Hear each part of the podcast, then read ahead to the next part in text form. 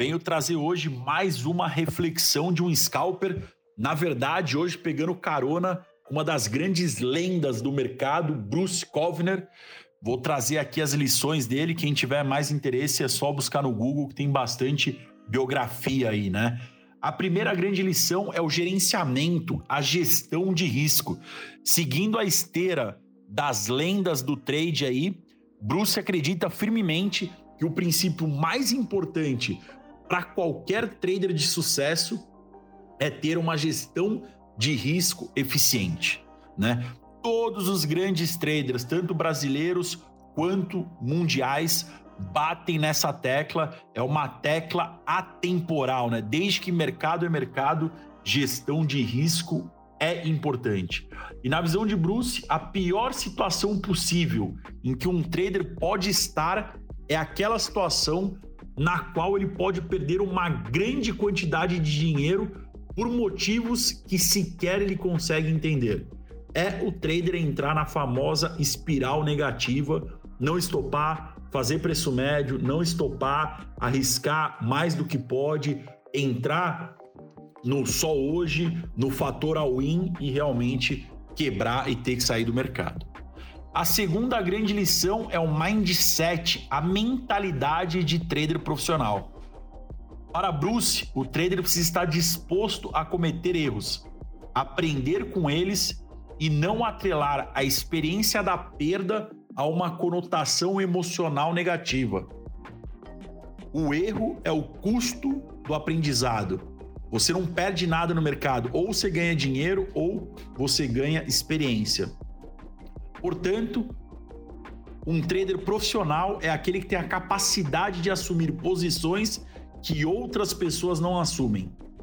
Manter-se calmo e partir para a próxima operação, ainda que a operação anterior não tenha dado certo, porque as perdas fazem parte do processo. Outra sacada importante dessa lição é que Bruce não faz trade em dias em que ele não está se sentindo bem, ou seja, ele não opera em dia que ele não está confortável. Seja por qualquer motivo for, mantendo-se sempre em um estado emocional ideal para operar no mercado. Lembra, né? Muitas vezes o cara não perde dinheiro para o mercado, ele perde dinheiro por uma situação fora do mercado. Quarto princípio: assimetria de informação.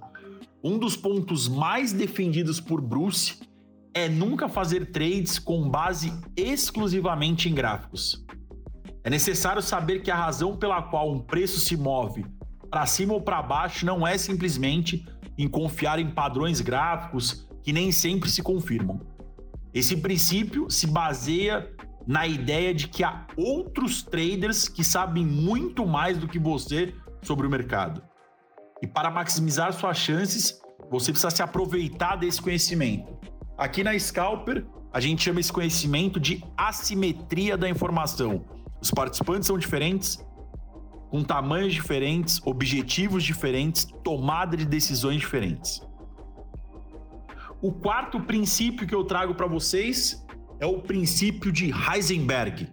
Aqui, a peculiaridade do Bruce como trader começa a aflorar. O princípio de Heisenberg ou como a gente chama aqui na Scalper, o princípio da incerteza.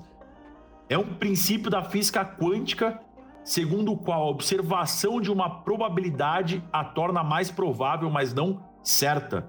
Desse modo, existe uma probabilidade minúscula de que a qualquer momento o menos provável acontece.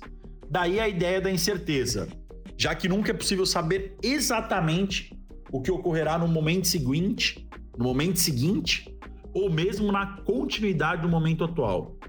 Embora isso pode parecer abstrato demais, existe um exemplo de aplicação prática desse princípio ao mercado que era muito utilizado por Bruce. Quanto mais você observa o mercado, maiores as chances de que ele se altere, ainda que somente na sua cabeça, fazendo que você enxergue padrões de movimentação nos preços que nunca existiram. Então, a reflexão de hoje são princípios que a gente já trabalha na Scalper, que a gente já vem trazendo como fundamento. São fundamentos atemporais.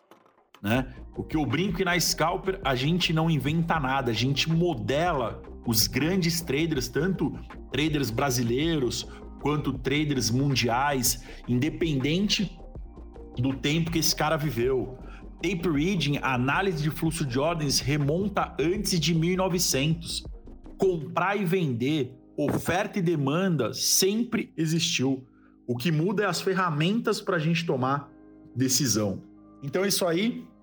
Espero que, tenham, espero que vocês tenham aproveitado mais uma reflexão, anotado do caderninho. E é isso aí.